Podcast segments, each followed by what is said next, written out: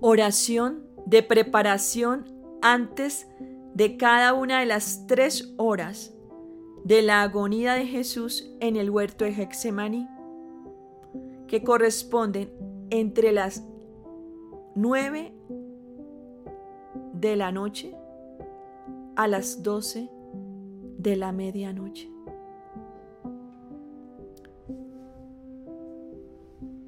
Oh divino Redentor mío, Jesús, te suplico que junto con tus tres amados apóstoles me lleves también a mí para asistir a tu agonía en el huerto de los olivos.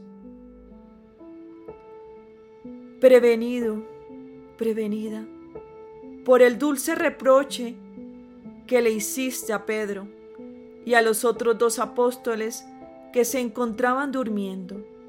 Yo quiero velar por lo menos una hora contigo en este huerto de Hexemaní. Quiero sentir por lo menos una herida de tu corazón agonizante, uno de los alientos de tu respiro afanoso.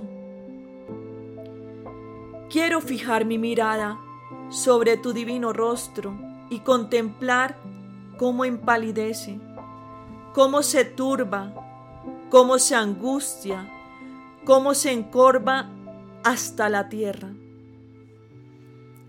Ya veo, oh penante Jesús mío, cómo tu divina persona vacila y cae, cómo tus manos entumecidas se unen.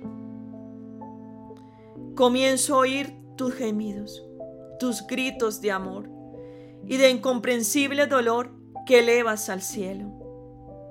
Oh Jesús mío, agonizante, en este lúgubre huerto de Hexemaní. Haz correr en mí, en esta hora en que te acompañaré, un río, unas gotas de tu adorabilísima sangre que ya de todos tus adorables miembros están sudando como a torrentes. Oh baño preciosísimo de mi sumo bien, que por mí agoniza. Ah, haz que yo te beba hasta la última gota, que contigo beba al menos un sorbo del amargo cáliz de mi amadísimo Jesús, y que sienta dentro de mí las penas de tu divino corazón. Es más, haz que sienta que se me rompe el corazón por el arrepentimiento de haber ofendido a mi Señor y que por mí se encuentra reducido a una agonía mortal. Ah Jesús mío, dame la gracia, ayúdame para poder penar, suspirar y llorar junto contigo, por lo menos una sola hora en el huerto de los olivos.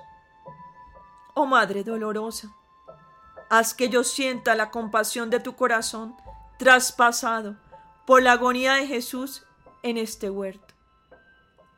Amén.